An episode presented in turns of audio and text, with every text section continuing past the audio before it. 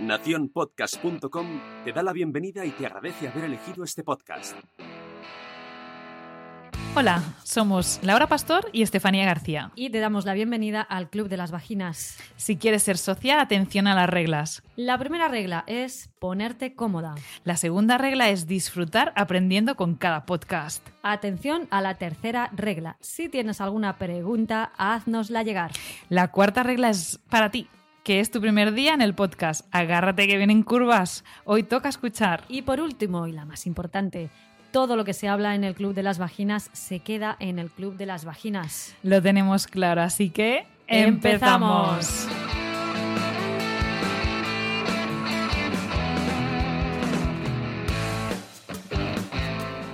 Desde el Club de las Vaginas hemos elaborado un manifiesto para empezar bien el 2020. Vamos a dejar claros algunos básicos de nuestra salud ginecológica y sexual porque creemos que es la mejor forma de empezar bien el año.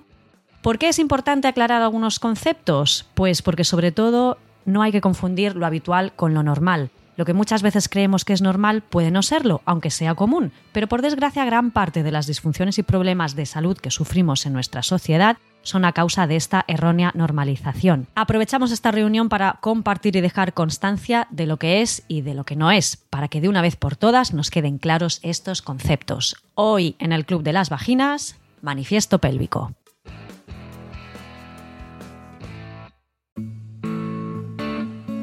Hola Laura, ¿qué tal? Feliz año nuevo. Feliz año nuevo, Estefanía. Feliz año nuevo también a todas las personas que nos oyen y que nos siguen en el Club de las Vaginas. Sí. ¿Qué tal? ¿Cómo estás? Yo muy bien, feliz año a, a- a todos, a todos los que están ahí. Pues sí, muy bien, empezando el año es siempre con buenos propósitos, ¿no? Y de, de eso también va nuestra reunión de hoy. Y, ¿y tú qué tal? ¿Cómo llevas este, este inicio de año? Pues muy bien, la verdad es que con nuevos proyectos que ya he ido comentando por ahí por redes sociales y, y con muchísima energía. Yo creo que 2020 va a ser un gran año. Estoy segura. Seguro, seguro. Por lo menos hay que, hay que empezar con ese propósito y ese, mm, esa actitud, ¿no? De Sí, positivismo. la actitud, la actitud es la actitud es la base. Exacto. Es la base para las buenas intenciones. Pues nada, yo te deseo a ti toda la suerte en todos tus proyectos y aprovecho también a todas las socias, pues eso, que os pongáis eh, una listita de, bueno, de objetivos del 2020, porque siempre es, es bueno tenerlos claro para, para, bueno, ir chequeando lo que vamos a ir haciendo. Y nosotros eh, queremos ayudaros un poquito también en este año 2020 trayendo pues más información, más conocimiento, pero no queríamos empezarlo sin dejar claro alguna de las eh, bueno, pues eso, lo que ha dicho Laura, la, base, algunos eh, temas básicos eh, que aún a día de hoy nos consultáis en redes sociales, nos preguntáis o nos cuestionáis en algunos posts y que creemos que, bueno, para empezar bien con buen pie o con los dos pies, pues vamos a dejar algunas cositas bien claritas. ¿Qué debo hacer? Lo que quieres hacer está bastante claro, si no, no estarías escuchando el mensaje. Y a propósito, ¿qué ha sido de la parte de ti que no está loca? No lo sé. Empezamos con el primer punto de este manifiesto pélvico para el 2020 y para el resto de nuestras vidas. Vagina no es lo mismo que vulva. Empezábamos nuestras reuniones con este tema. La primera reunión del Club de las Vaginas trata sobre este tema. Es algo que eh, no nos vamos a cansar nunca de repetir. Y es más que necesario aclararlo y nombrarlo como se merece. Basta ya de llamar a nuestros genitales con nombres como eh, chichi, conchita, em, patatona, patata. Digues-li vulva, vulva, vulva, ventila-ho als teus compis, que ara li diem vulva. Toda una ristra de nombres en una de las primeras reuniones del Club de las Vagina para reclamar que nuestra vulva tiene un nombre precioso, con una historia preciosa también detrás. A lo largo de la historia hay muchísimos datos alrededor de nuestros genitales y que vulva es lo que hay en el exterior, la parte genital externa, y que vagina es ese conducto que conecta el cuello del útero con el vestíbulo, eh, con el exterior. Entonces, vagina es una cosa, vulva es otra, y desde el Club de las Vaginas reivindicamos sus nombres, sus preciosos nombres.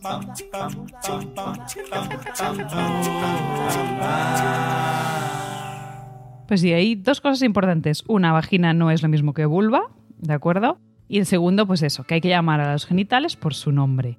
Y yo te pongo mi caso. Eh, mi hija aún no tiene dos años y le llama vulva.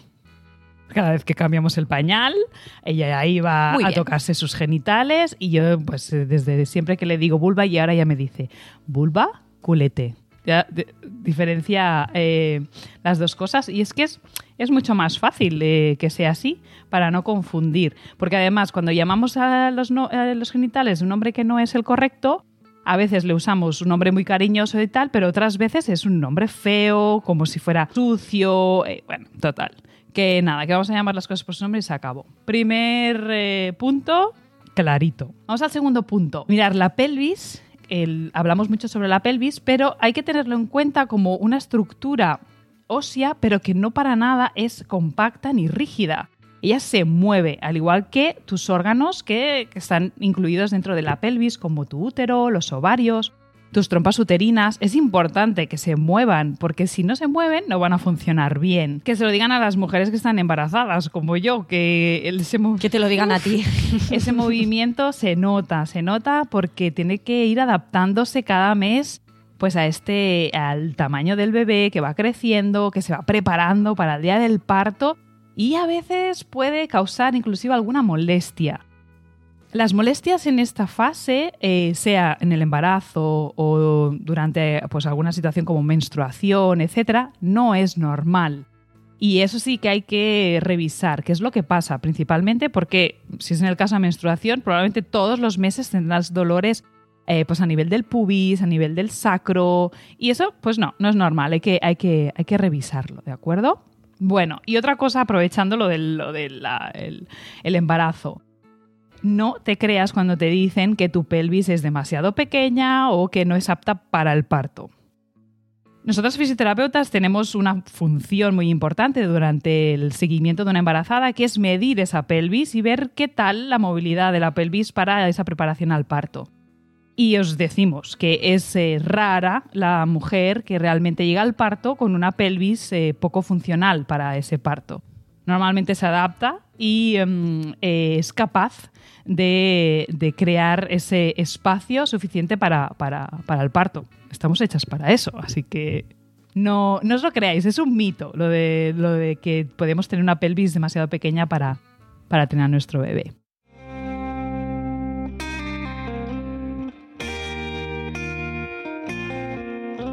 Vamos con otro punto de nuestro manifiesto. Las bolas chinas no provocan orgasmos. Este me encanta. Las fisioterapeutas, las fisioterapeutas de suelo pélvico nos hartamos de repetir esto, eh, que la industria de la juguetería erótica, pues, eh, bueno, mm, a veces eh, nos lo pone un poco difícil. Es cierto que también han habido libros como las famosas 50 sombras de Grey, eh, que han hecho eh, que este mito sobre las bolas chinas vuelva a resurgir otra vez. Las bolas chinas no provocan orgasmos, tampoco son la primera opción terapéutica ante una debilidad del suelo pélvico. eh, porque bueno, hay otras, otras terapias, otras herramientas que, mm, que pueden ayudarnos a mejorar el tono de nuestro suelo pélvico y que sí que mejoran la sensibilidad y el placer sexual, pero no es el caso de las bolas chinas. Las bolas chinas las utilizamos o las recomendamos las fisioterapeutas especialistas en suelo pélvico para em, coayudar, como coayudantes, a mejorar el tono del suelo pélvico. Pero necesitamos tener una- un, un mínimo tono de base. Unas bolas chinas, cuando se las recomendamos, por ejemplo, a una mujer que tiene una hipotonía, una debilidad muy importante del suelo pélvico, como puede ser un posparto inmediato, pues eh, es un poco una atrocidad porque esas bolas chinas, tal y como entran en la vagina, al ponerse de pie la mujer van a volver a salir probablemente. Entonces, es que no dejan de ser un peso que le añadimos al suelo pélvico, a la musculatura del suelo pélvico. Entonces, las bolas chinas no provocan orgasmos, no son un juguete erótico como tal. Ojo, porque cualquier objeto que tengamos le podemos dar un, input erótico, por supuesto, pero que el hecho de colocarte unas bolas chinas en la vagina no va a hacer que te vuelvas loca de placer, ni muchísimo menos. Es una herramienta que se utiliza para tonificar el suelo pélvico. Pero sobre todo, si esa es la intención, te recomendamos desde el Club de las Vaginas que lo primero que hagas sea ponerte en manos de una fisioterapeuta especializada para que valore tu suelo pélvico, porque a lo mejor sí que necesitas esas bolas chinas o te pueden ser útiles para mejorar tu fuerza y tu tono, o a lo mejor no. A lo mejor necesitas otro tipo de tratamiento, otro tipo de herramientas o simplemente no necesitas nada. Entonces, tercer punto de este, de este manifiesto pélvico, que las bolas chinas no provocan orgasmos, pero que tampoco son la primera opción terapéutica ante una debilidad de suelo pélvico. Consúltalo siempre con un profesional. Súper bien. Clarísimo. Ese había que decirlo, ¿eh? Porque cuántas eh, debe haber sido uno de hay los que regalos repetirlo, hay que repetirlo. de estas navidades. Estrella, regalos estrella de estas Cada navidades. vez más y se venden eh, eh, ya inclusive en farmacias, etcétera, y que muchas veces eh, el farmacéutico o farmacéutica personal que está en esas farmacias no consiguen dar mucha orientación en relación a este tipo de artilugios y bueno, eh, pues eh, te vas a las revistas, eh, ¿no? Típica revista que te pone las bolas chinas, eh, bueno, te prometen todo y, bueno, cosas que no, que no son verdad y acabas con dos bolas chinas en tu casa que no sabes qué hacer con ellas y muchas veces... No sabes cómo utilizarlas y, y lo peor, y lo peor, eh, que yo creo que esto te lo, te lo has encontrado también en la consulta, lo peor es que te vengan eh, mujeres, ¿no? Diciéndote que se han comprado unas bolas chinas, han empezado a utilizarlas y se les ha caído, ¿no? Eh, Y claro, eso genera una frustración tremenda y, y genera también esa sensación de, jolín, qué mal estoy, ¿no? Cuando, bueno, quizás, eh, bueno, hay una debilidad de suelo pélvico, evidentemente, pero eso se puede, se puede recuperar, y, pero, pero tratándolo de una manera adecuada. Entonces, eh, siempre poneros en manos de, de una fisioterapeuta especialista. Eh, a mí me tenéis en Barcelona, a Estefanía la tenéis en Madrid, Ujú. si no, alrededor del país eh, tenéis un montón de profesionales y si no tenéis a nadie a mano, nos escribís y nosotras os recomendamos. Claro que sí. conocemos, a, conocemos a muchísima gente. Claro que sí. Bueno, otro tema muy importante, ya que estamos ahí en el placer, el clítoris. Bueno, que, sí, que se habla muchísimo, cada vez más, me encanta. Mm, pero bueno, vamos a dar ahí unos toques importantes sobre él. No es nada pequeño, aunque pensemos que está ahí como es una bolita, ¿no? Una bolita ahí escondida debajo de un capuchón. Pues no, no es pequeño. Lo que pasa es que su mayor parte está escondida. Se calcula que el clítoris tiene el doble, lo repito, el doble de terminaciones nerviosas que el pene, que sería el órgano de placer eh, del hombre. En, nuestro caso, solo el clítoris solo simplemente sirve para el eh, placer eh, sexual de la mujer, que eso es único para nosotras, no sirve para otra cosa que para darnos placer. ¿Puede ser que la sensación eh, de placer también sea mayor en la mujer que en el hombre por causa de tener más terminaciones nerviosas? Es posible, pero bueno, de momento eso no se ha podido demostrar. Por otro lado, su tamaño puede superar los 10 centímetros, pero tres cuartas partes de él están fuera de la vista. Otra cosa interesante, se mantiene vivito y coleando hasta la muerte. Sí, sí, como lo oyes. Pero es que además, cuando llegamos a la menopausia, eh, es siete veces más grande que cuando nacemos. o sea que él se va desarrollando, qué bien. Bueno, tampoco pierde su sensibilidad con los años, así que cualquier edad es buena para disfrutar de ese placer que él nos ofrece. Así que bueno, os hemos dado ahí muchas, eh, muchos detalles sobre ese clítoris, todos positivos, y el que no lo use, por favor, por favor os pedimos, ¿eh? Hay que ponerse las pilas, hay que conocerlo, explorarlo, eh, saber qué es lo que le gusta, cómo, cómo to- tocarlo, palparlo, cómo estimularlo. Y bueno, y eso hay que hacerlo con alguna regularidad. Porque muchas veces lo hemos dicho, lo que no conocemos, lo que no vemos, lo que no nombramos, lo que no tocamos, va desapareciendo. Así que a darles muchos cariñitos a ese clítoris. Yo sé de dónde vendrá mi próximo orgasmo. ¿Quién de las presentes puede decir lo mismo? Claro que sí. Recientemente te diría que hacia, hace poco, ¿eh? hace pocos meses, en noviembre de, bueno, este último noviembre del año pasado, salió un estudio de Levin, uno de los eh, principales científicos alre- que, bueno, que estudia sobre, sobre la sexología y, y sobre el placer femenino.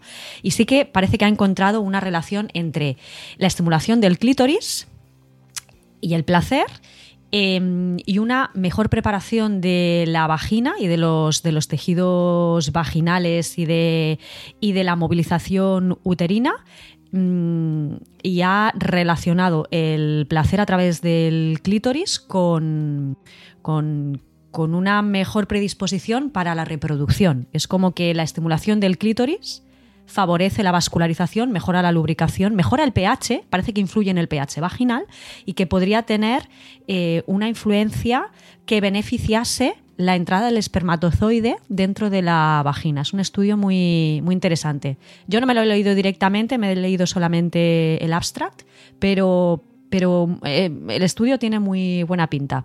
Ya hablaremos en, otro, en otra reunión, más específicamente del clítoris, que también es un tema muy, muy chulo. Sí, es interesante eh, muchas veces cuando hablábamos de fertilidad también lo comentábamos, el hecho de, mm, eh, no o sea, el, hecho de tener placer durante la relación sexual ah, va a hacer con que ese útero se predisponga, se coloque más vertical porque como sabéis él está como tumbadito, em, entonces con cuanto mayor placer, pues más se predispone, más se, más se pone en vertical y eso hace con que sea mucho más permeable a recibir esos espermatozoides y haya una buena fecundación. A ver, la verdad es que todo está hecho con mucho detalle ¿eh? y muy perfecto. Está todo pensado. yo siempre, yo siempre, yo alucino muchísimo con la, con la biología y, con, y, con, y con la naturaleza porque es, espectacular. estamos tan bien hechos, siempre lo digo, estamos tan bien hechos y nos, y nos tratamos tan, mal, Tan mal. O sea, nacemos tan bien, tan, tan bonititos, tan todo perfectito y le vamos dando cada palo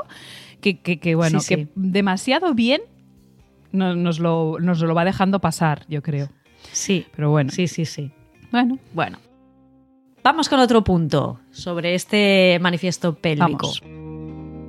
Las pérdidas de orina al toser, al estornudar, al saltar, al correr, etc, etc, etc, no son normales. ¿Cómo te y hay un neón. no son normales. Chan, chan, chan, por favor. Sí, sí, sí, sí. La pregunta es en la normal. es... Sí, ¿alguna vez eh, has perdido orina en alguna situación? Bueno, lo normal. Eh, no, lo normal no. con cara de... No es normal, claro. Nunca es normal. Está normalizado. Está normalizado porque es que, bueno, salen determinadas actrices por la tele anunciando determinadas marcas de, de pañales y de compresas absorbentes para la incontinencia urinaria y tú dices, pues hombre, eh, pues no sé, ¿no? Pues si Concha Velasco eh, tiene incontinencia urinaria y está la mar de divina, pues... Y más jóvenes, pues y más jóvenes. Y, y, más jóvenes, y más jóvenes. Salen, salen eh, actrices también más jóvenes. Incluso normalizando que con el paso de los años las incontinencias, la incontinencia o las pérdidas de orina son mayores, ¿no? No, para nada una pérdida de orina al toser o al estornudar em, o, al saltar en el gimnasio mm, no es normal. En ningún, en ningún momento. Cuando esto sucede, hay que ir al fisio de suelo pélvico. Es el profesional que os va a ayudar. Un fisioterapeuta especialista en, en uroginecología. Porque pueden, bueno, pueden estar pasando pues varias cosas. Desde una debilidad específica del suelo pélvico, a una atrofia de mucosas, em, una atrofia en esfínteres, eh, puede estar ocurriendo también que no haya una buena contención a nivel de la faja abdominal, que la faja abdominal, el funcionamiento de la faja abdominal es muy importante también para, la continencia. Un problema neurológico. un, problema neurológico.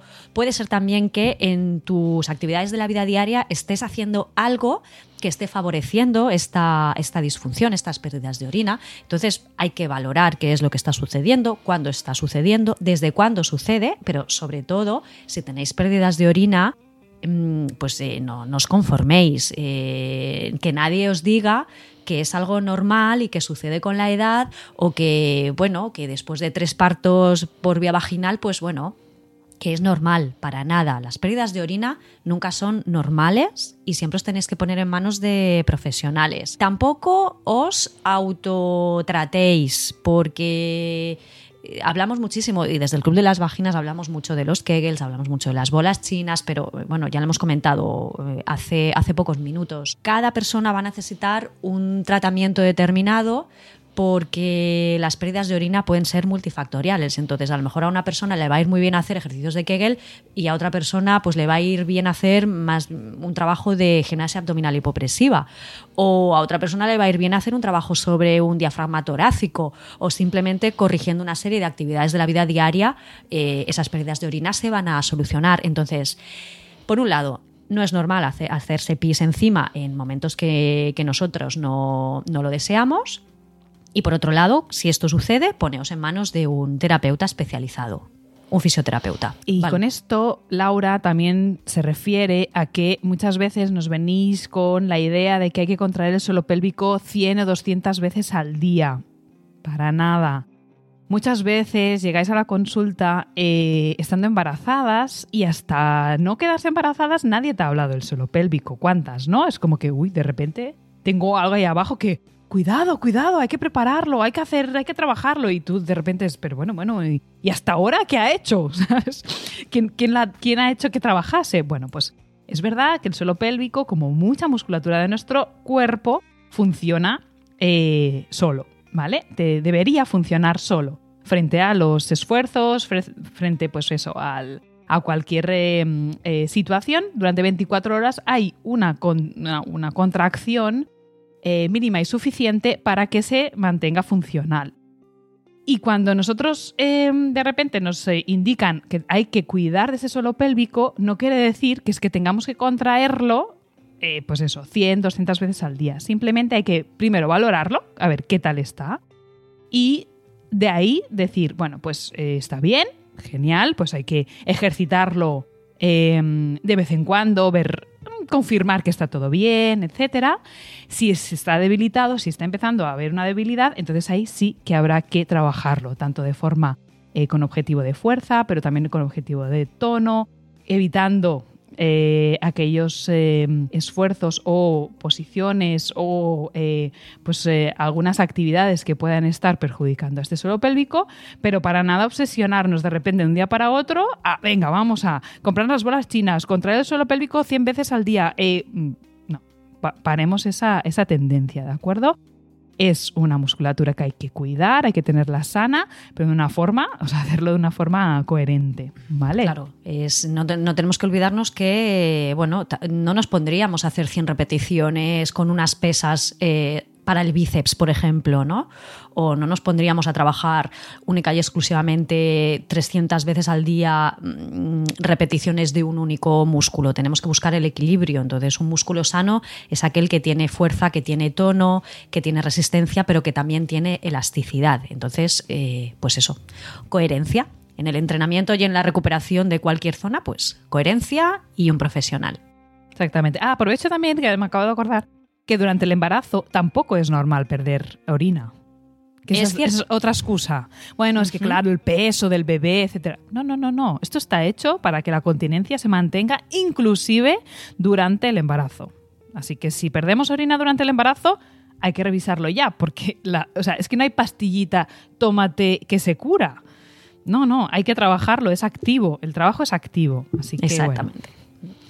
Mira, este tema eh, me, lleva así un poquito a hablar así, a lo mejor, algunos, son algunas cositas de la orina, que cuántas veces tenemos hábitos mm, así, así, que no son muy correctos. Otros mitos de orinar, pues eh, hablando de suelo pélvico y de hacer eh, y de hacer pis. Mm, no evitar el deseo miccional, es decir, cuando tengáis pis, id a hacer pis, pero tampoco vayáis a hacer pipi por si acaso. Porque eh, el no ir a hacer pipi cuando tenemos la vejiga llena y ya nos está avisando la vejiga de que, mm, por favor, socorro, llévame al baño, junto con eh, el ir a hacer pipis por si acaso, son dos de los principales factores que luego van a generar o que pueden generar disfunciones eh, vesicales. Nuestro cuerpo está programado para, nuestra vejiga, mm, mejor dicho, está programado para ir llenándose y a medida que se va llenando nos va enviando unas señales que nuestro cerebro va procesando y que nos va a dar la señal en el momento correcto para ir a hacer ese vaciado de la vejiga, que eh, bueno, cuando esta vejiga alcanza los 300-350 centímetros cúbicos, es cuando ya mm, es el momento de ir al baño. Entonces, no es bueno ir por si acaso porque vamos acostumbrando nuestra vejiga a ir llenándose poquito y cuando se llena poquito, pues ya nos da esa señal de uy, que ya estoy, que ya estoy con pis. Entonces la vamos acostumbrando a pequeños volúmenes, pero tampoco es bueno eh, acostumbrarla a grandes volúmenes. Es decir, mm, lo que estamos diciendo siempre, coherencia. ¿eh? Cuando notes las ganas de ir a hacer pis, ves, pero tampoco estés pensando en ir por si acaso. La vejiga te tiene que llamar a ti. No eres tú quien tiene que llamar a la vejiga. Es que es muy fácil eh, reeducar la vejiga eh, como tú quieras, eh, en hiperllenado o en llenadito. Me acuerdo de un caso de un chico militar que se pasó, pues era, él era médico, se pasó unos meses en, en alta mar, bueno, en un barco y no tenía trabajo, mm, así digamos diario. Y bueno, y como que se aburría mucho, pues cada hora o menos iba al baño. Llegó a tierra y dice que bueno, fue perturbación total. Porque es que no, no llegaba la hora y su vejiga le llamaba para ir al baño, cuando ya tenía una vida más o menos normal, ¿no? Bueno, entonces para darnos cuenta que realmente es muy fácil acostumbrar a la vejiga a esas eh, pequeñas cantidades de orina, pero también es muy fácil cuando haces pipí por la mañana y solo vuelves a hacer pipí cuando llegas a casa después de trabajar, a la noche tarde, eh, pues eso, tu vejiga se va a acostumbrar a ese hiperllenado, así que fatal. Otra cosa, muchas veces acostumbramos a nuestros hijos a que hagan eso. Es, vamos a salir de casa, a ver, ¿quién tiene pipí? Venga, todo el mundo a hacer pipí antes de salir de casa. Y esto es una costumbre que estamos haciendo con que, pues eso, acostumbrando a esas vejigas a que no hagan su trabajo correcto, ¿vale? Bueno, ya, ya está. Quería decirlo porque es, Sí, sí, es curioso, pero queda claro, ¿no? Sí, sí. sí, sí. Pero Sí, para sí. nada, por otro lado, tenemos que muchas veces es es que para no ir tantas veces al baño, pues dejo de beber agua. Otro, otro mito que tenemos que acabar con él. Hay que beber agua. No por eso, o sea, no, no por eso no vamos a ir al baño. Además, nuestros alimentos tienen agua. Necesitamos agua para vivir. Mm, Bebe agua. Tu vejiga va a hacer su trabajo, como decía Laura, se va llenando más o menos unos 100 mililitros por hora. Así que cada más o menos dos horas y media, tres horas, cuatro en el máximo, te va a llamar. Así que te da tiempo a tener una vida normal, yo creo, ¿no? Claro, y es, es muy habitual, que esto también eh, nosotras lo vemos mucho en la consulta, mujeres que padecen incontinencia urinaria o síntomas de urgencia miccional, que lo que hacen para evitar esas pérdidas de orina es dejar de beber agua.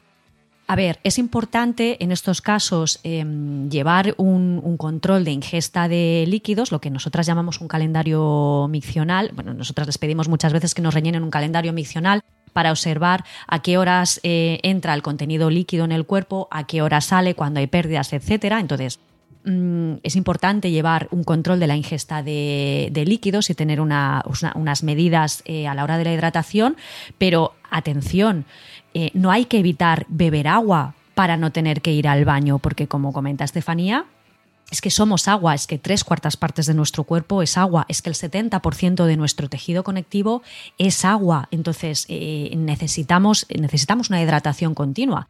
Mm, No podemos vivir sin agua más de tres días. Mm, Si, si estamos eh, tres días sin hidratarnos y sin tomar nada de agua, eh, entramos en shock y podemos morir. Es decir, para nosotros, para el ser humano, el agua es indispensable. Y paradójicamente, para que haya un buen funcionamiento urovesical, para que haya un buen funcionamiento de la vejiga, para que ese detrusor de la vejiga, ese músculo que se contrae en la vejiga, funcione bien, necesitamos que haya líquido, necesitamos que el agua esté circulando, que haya un filtrado renal, que baje por los uréteres. Entonces, si tenéis pérdidas de orina, mm, lo repetiré hasta la saciedad. Poneos en manos de un profesional, pero sobre todo no restringáis eh, a, lo bestia el, tema de, beber agua, porque es que eso va a hacer que, que esas urgencias miccionales o que esa sintomatología mm, se, pueda, eh, se pueda agravar. Hay que beber agua. Pues sí.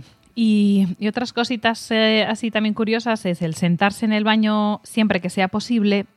Eso es súper importante. ¿Cómo lo ves eso? Porque es que eh, cuántas eh, mujeres pasan el día fuera de casa, inclusive en su trabajo, no les gusta sentarse en, en el váter, ¿no? Y eso es un problema, ¿eh? es un lo de no poderse problema. sentar en el baño porque eh, cuando nos ponemos así en, en- en como así como en medio con el culo levantado para arriba, ¿no? sí. Sí, ahí medio sentadas, o cuando estás en un bar que no hay pestillo aguantando la puerta. Sí, bueno, es que ya. y cuando no hay, no hay perchero para dejar la chaqueta. está, el bolso. sí, con el bolso, el, el abrigo por encima. Bueno, te digo si llevas es- medias, ya, o ¿eh? si llevas medias. es un percal.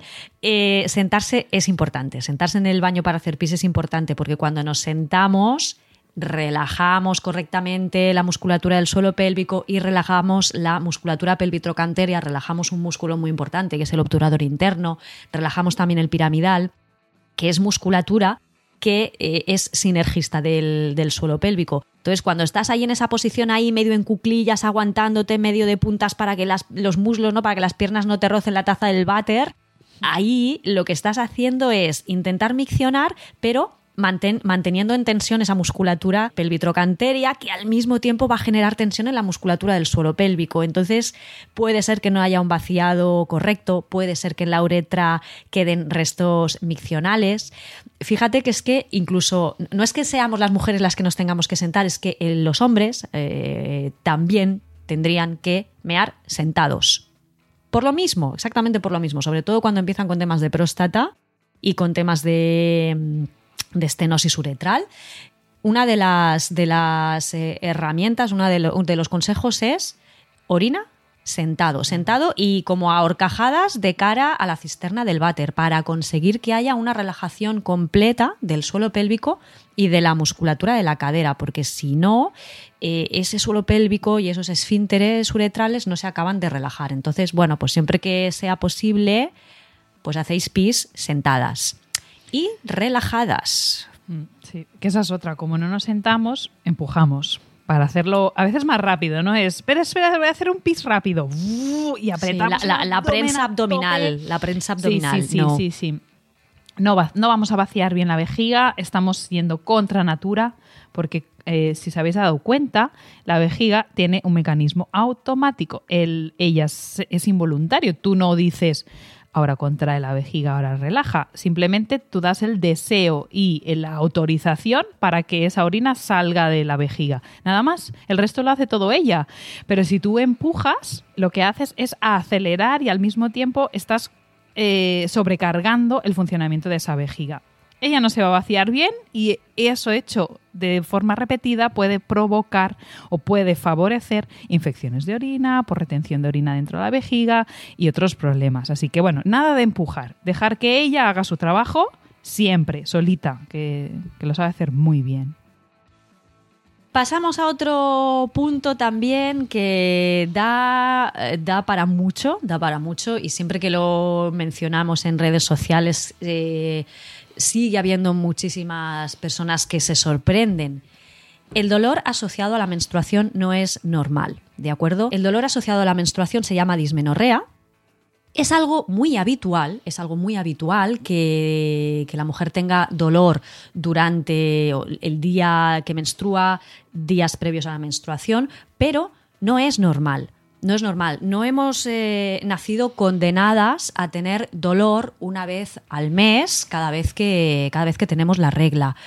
Entonces, eh, cuando esto sucede, em, pues eh, lo mismo, tenemos que buscar profesionales que, estén formados en, en, una atención integral, una atención, eh, una forma que tenga una, visión integrativa donde, mm, donde se contemplen aspectos eh, hormonales, donde se contemplen aspectos nutricionales, donde se contemplen también aspectos mecánicos, porque por ejemplo desde la fisioterapia Sabemos que cualquier eh, adherencia o cualquier restricción a nivel uterino o a nivel de fascias puede generar dolor durante la menstruación, eh, pero bueno, eh, alteraciones en la tiroides, alteraciones en el eje de las hormonas sexuales, alteraciones en los estrógenos, alteración en la progesterona, no tener una, una, una ovulación pues, en cada ciclo. Hay un montón de factores que pueden estar generando ese dolor en la menstruación.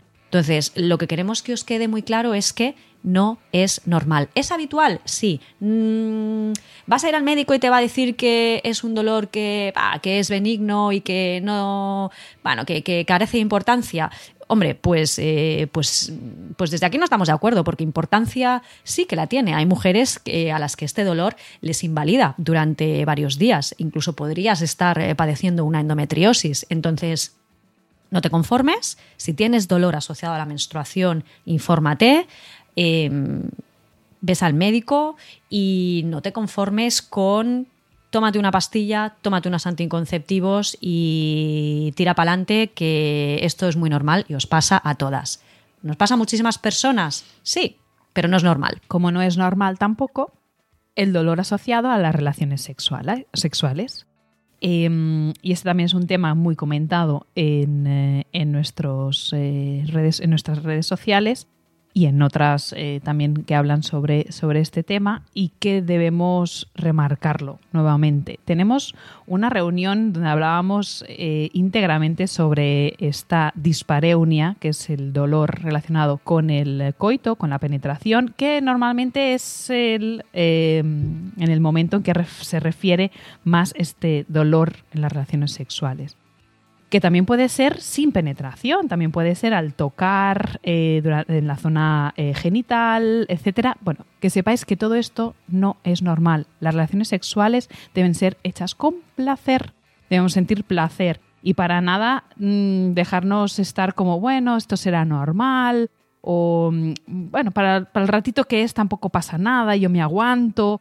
No, no, no, no, no, para nada, es un momento de placer mutuo sea eh, como sea, tenéis que sentir placer y nunca dolor. Así que eh, que sepáis que hay solución, hay que investigar qué es lo que pasa y trabajarlo de una forma también muy holística, muy global. Muchas veces pueden haber varios factores que están influenciando este dolor, pero para nada dejarlo dejar estar, ¿de acuerdo? Así que, bueno, os invitamos a que si tenéis dudas en este tema, que es un tema muy amplio y por eso tuvimos una reunión especialmente hablando solo de ello, que nos comentéis, que nos escribáis por privado, como más os apetezca, ¿de acuerdo? Ahí lo dejamos. Vamos con otro de los puntos de este manifiesto. No existen diferentes tipos de orgasmo.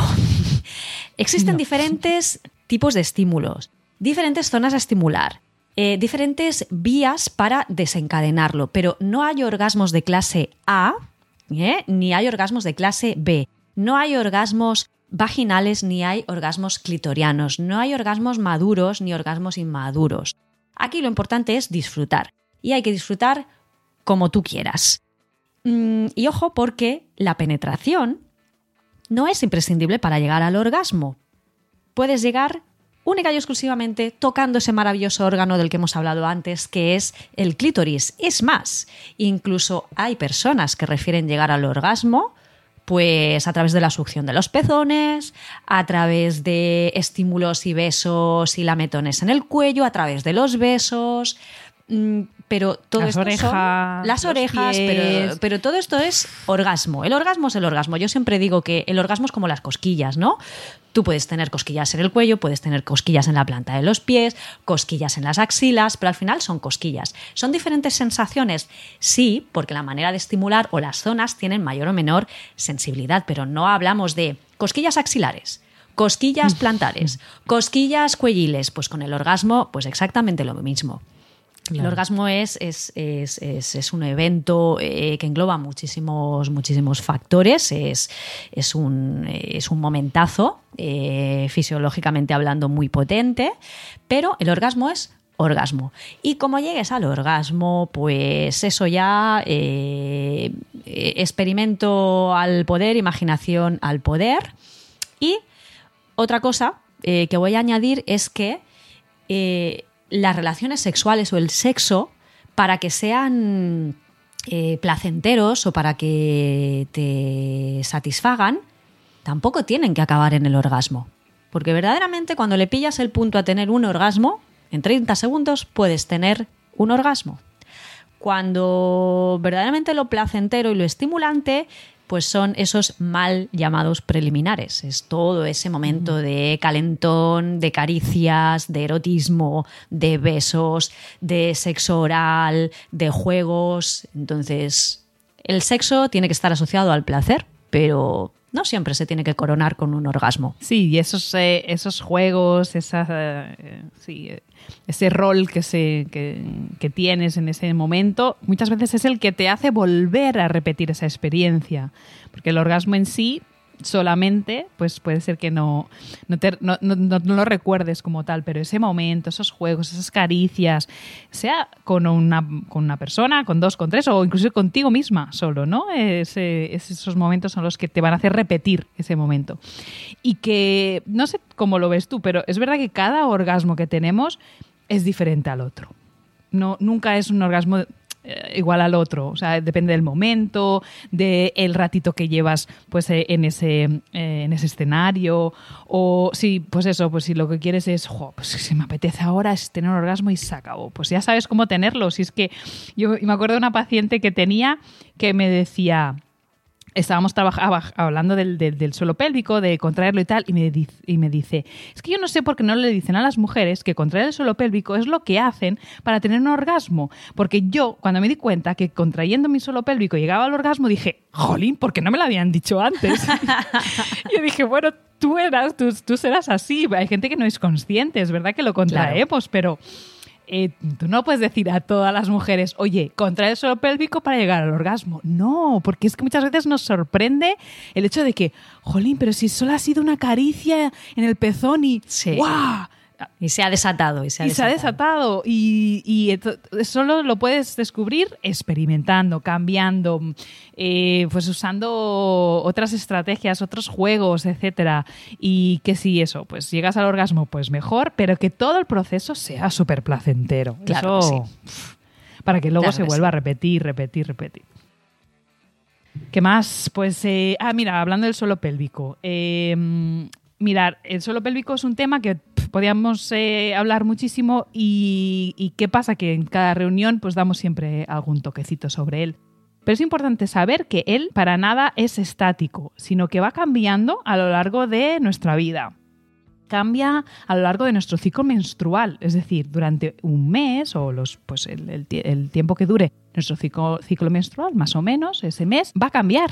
Y es importante esto para nuestras compañeras fisioterapeutas, porque a veces exploramos un suelo pélvico en un momento del ciclo menstrual y cuando lo volvemos a valorar cambia un poquito, simplemente porque la fase es diferente y su tono puede variar. Esto puede pasar durante el ciclo menstrual, pero a lo largo de la vida, y sabemos que una mujer, a lo mejor con 20 años, sin hijos, pues tiene un, un suelo pélvico específico, a lo mejor con mejor tono, y que no encontraremos ese mismo suelo pélvico en esa mujer a eh, una edad avanzada o, no sé, 50, 60, 70 años. Así que, bueno, hay que tenerlo en cuenta, pero para nada quiere decir que va a ser, es una condición para ser mejor o peor ese suelo pélvico, pero que hay que tenerlo en cuenta. Y también es susceptible a los cambios hormonales. De ahí que en el ciclo, durante el ciclo menstrual, él vaya eh, cambiando pues su, eh, eh, su textura o su consistencia e inclusive cuando hay alguna disfunción también puede afectar a su función. Hablando de suelo pélvico, los hombres o las personas con pene también tienen suelo pélvico y por tanto también tienen disfunciones relacionadas con él. Es una pregunta que nos hacéis muchísima gente. ¿Solamente en, eh, las mujeres o las personas con vagina eh, tenemos suelo pélvico? Mm, No, el suelo pélvico mm, es común a todas las personas, con algunas peculiaridades. Eh, cuando hay pene, la musculatura superficial del suelo pélvico se organiza de otra manera, mm, pero también hay suelo pélvico. Por lo tanto, también pueden ser susceptibles a tener disfunciones relacionadas con esta musculatura. Y bueno, por último queríamos recordar algunas cositas que también las hemos ido hablando durante algunas reuniones y que cre- creemos que van a ayudar también a tu autoestima y a tu autoconocimiento. Mirar, hay zonas eh, eh, en tus genitales, pues el pubis, el periné, parte de la vulva en tus ingles, que hay pelo. Bueno, eso no es antihigiénico y os hemos dicho algunas veces que su función es importante a nivel fisiológico, como por ejemplo el, el pelo que encontramos encima de la zona púbica nos va a evitar algún tipo de infecciones de orina, porque da un calorcito que es necesario para ese cuidado eh, urinario. Bueno, y que eso no es signo de dejadez. Parar de decirnos cuando llegas a la consulta, ay, perdona que no he venido depilada. O perdona que es que he salido de casa por la mañana duchadita, pero claro, ya son las 7 de la tarde, yo perdona y tal. o nos usáis ahí una toallita de estas higiénicas para... No, no, no, no, para nada. A nosotros nos interesa ver ese, esa vulva y esa vagina tal cual, en su estado natural. Porque ahí os podemos ayudar desde una base cómo eres tú. Y a partir de ahí que, eh, sacamos muchas conclusiones. Así que bueno, el pelo lo dejas, si lo quieres poner a tu gusto y manera, pues hazlo por ti, porque no, porque no también hay, hay gente pues que le gusta tener ese, eh, pues ese prito recortado, etcétera. Claro que sí, como tú te sientas bien, pero no para nada porque sea antihigiénico, ¿de acuerdo? Y hablando de higiene, no es necesario el uso del jabón íntimo. No tienes que utilizar eh, jabones íntimos en tu rutina diaria. Para limpiar los genitales, agüita y listos. Cuando te pegas la ducha, el agua limpita que cae, pues eh, con ese agua eh, ya es suficiente para, para limpiar la vulva, para limpiar los repliegues de los labios y listo. Nada de meter productos abrasivos ni detergentes en la vulva ni esponjas. Porque a no ser que uses una esponja cada vez que te duchas, la esponja es un... Eh, ¿no? Es como un medio ahí que mientras está en la ducha va, acumulando sus bacterias, etcétera, y tú de repente, placa, lo metes en una zona súper susceptible como es la vulva y nada, nada, nada recomendado. Tu manita, suficiente para, para limpiar bien los genitales. Además que con la esponja eh, arrastras, arrastras toda la, toda la, piel, arrastras toda la dermis, toda la, mucosa más externa. Em, y también hemos hablado muchísimas veces aquí en el Club de la Vagina de la importancia de, cuidar la microbiota vaginal, porque el uso de jabones, eh, lo que va a hacer, el uso de jabones, de productos abrasivos, em, la manera que tienes de, limpiar, ¿no? no utilizar esponjas, no utilizar eh, toallas que sean ásperas, no arrastrar, eh, no, limpiar de una manera abrasiva la zona genital, pues esto eh, son cositas que pueden hacer que la dermis y que, y que las mucosas genitales se vean afectadas. Entonces, también el uso de determinadas de determinados métodos de recolección menstrual, como pueden ser las esponjas naturales o las copas menstruales o las compresas de tela, pueden ser muy interesantes a la hora de cuidar esta zona íntima. Em, el tema de la, de la, ropa interior, pues también le hemos dado siempre muchísima importancia desde el Club de las Vaginas, el usar braguitas de algodón y, cómo no, cómo no, cuidar el tema de la alimentación, de la nutrición y evitar los disruptores hormonales para que toda esa microbiota vulvovaginal eh, esté en perfecto estado. Pues nada más, de momento yo creo que, estos temas a lo mejor ya los habíamos comentado, pero para empezar el año yo creo que hemos empezado con buen pie. Ya estos temas es como... Siempre va bien pegarle un repaso a, eh, estos puntos que, son muy recurrentes, es que nos los preguntáis muchísimas veces y, y, siempre es, lo vemos muy necesario, es algo súper básico, es algo que consideramos muy básico y de lo que se tiene que hacer difusión. Así que aquí tenéis este manifiesto pélvico para el 2020. Lo imprimís y lo enmarcáis ahí en, vuestra casa. casa, consultas. Como, tenía un profesor que decía, eh, bueno, espero que esto no lo tenga que volver a repetir. Ojalá. Pues os, decimos lo mismo. Esperamos que esto por lo menos quede claro y ya no se tenga que volver a repetir. Que a partir de aquí ya pues eh, surjan eh, otros temas, claro que sí, que los habrá y bueno, y ahí estaremos, que tenemos ahí una lista de temas para este año calentita, calentita. Calentito, ¿eh? calentito. Sorpresas, invitadas, invitados. Así que bueno, quedaros por ahí cerquita. Eh, ya sabemos eh, que algunas de vosotras nos decís que, bueno, nos agradecéis por, por las reuniones, que estáis siempre esperando una nueva reunión. Nos encanta oír eso, es verdad. Y desde aquí os agradecemos a, todas las que nos dan esas felicitaciones por las vías que sea.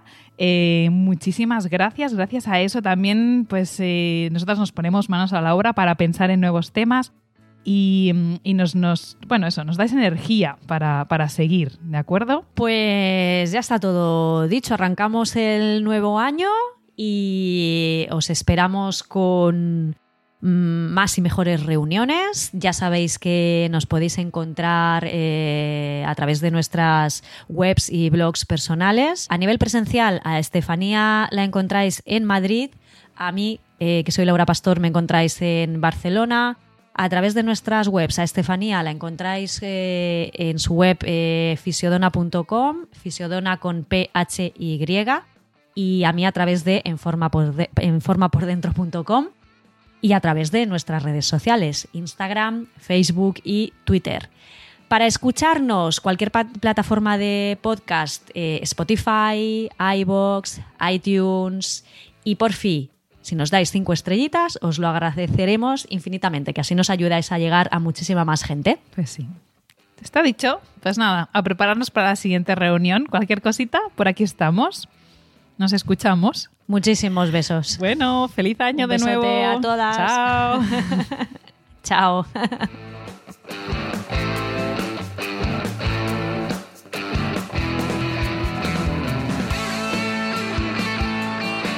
Saldremos de aquí con la cabeza bien alta, totalmente convencidas de que lo que acabamos de hacer es algo moral y socialmente responsable.